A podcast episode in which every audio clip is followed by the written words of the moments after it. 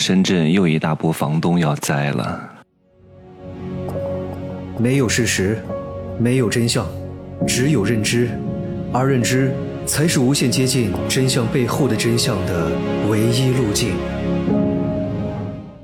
哈喽，大家好，我是真奇学长哈。这两天的市面上发生的事情很多，确实各项数据都不是特别好看。我先说一下股市吧。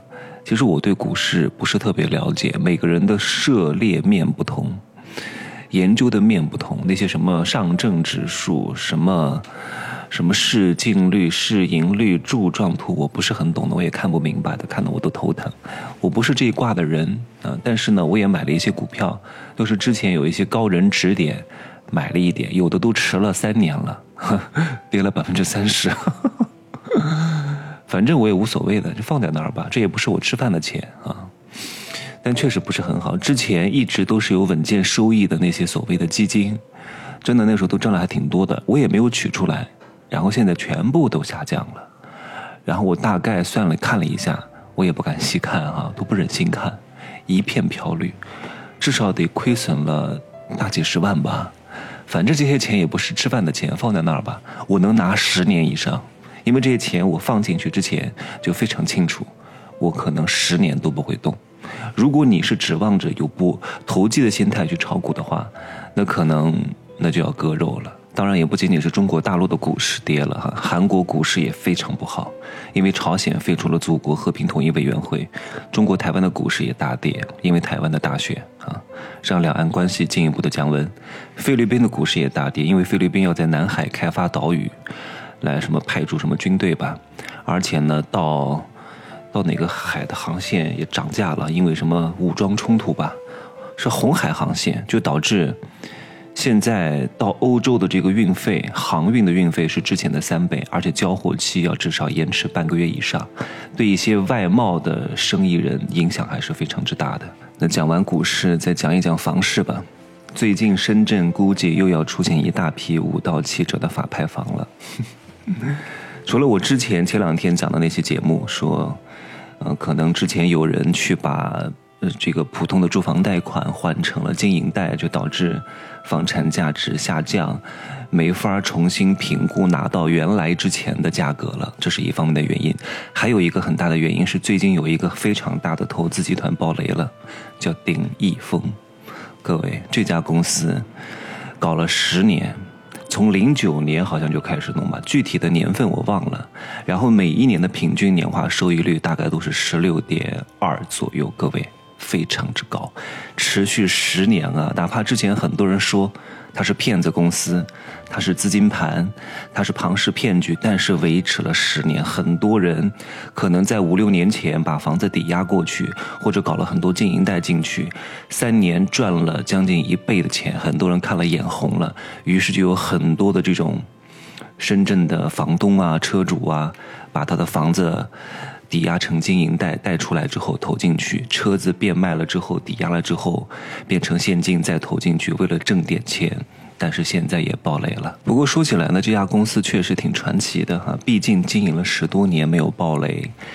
然后这期间呢，经历了 P to P 的暴雷、小微贷的暴雷、高利贷的暴雷，什么什么互联网金融等等之类的投资性的这些产品的暴雷，它依然还坚守住，到现在才爆雷。你说他是骗子吧？他毕竟让很多人在这期间挣了很多钱，只能说最后接棒的人确实是赔了。那没办法，任何一个公司它都会经历四个阶段：草创期、爬升期、平稳期和衰落期，就看你在什么阶段进入了。你买股票不也是如此吗？你买基金不也是如此吗？对吧？都会有亏有赚的，只能自己认命啊。你从长远上来看，任何一家公司它都会破产的。等到破产的那一刹那，你说他是骗子公司吗？他都会死，难道死了就是骗子公司吗？没有哪个公司可以长长久久的。你就算在银行买了什么定存产品，你买一些小银行的、村镇银行的、什么什么城市银行的，你买了三百万，万一这个银行也破产了，也倒闭了，你只能刚性兑付五十万，你能说他是骗子公司吗？对吧？所以这东西它没好没法定义的。这是一方面的传奇性，另外一方面呢，这个老板，这个老板也还是挺神叨叨的哈。搞什么玄学投资，其实也就是在香港做老干股。老干股是什么？就有些公司呢，它不是拿来正常经营的，它就是通过各种各样的包装，然后上市之后呢，专门通过炒股来赚钱，也没有什么实际经营的项目，就是通过什么资金的注入啊、概念的拉高啊，一下子把这个盘子拉起来，一下子又拽下来，然后赚取一些中间的利差而已。不过能够维系这么长时间也是挺难得的啊。所以任何人投资呢。如果你指望着高收益，一定要做好准备，就是有可能会损失全部本金。一年轻轻松松的能够挣到百分之十六，有些估计投的多的能挣到百分之二十，公司还要赚钱，整个成本算下来，至少年化收益能够达到百分之三十。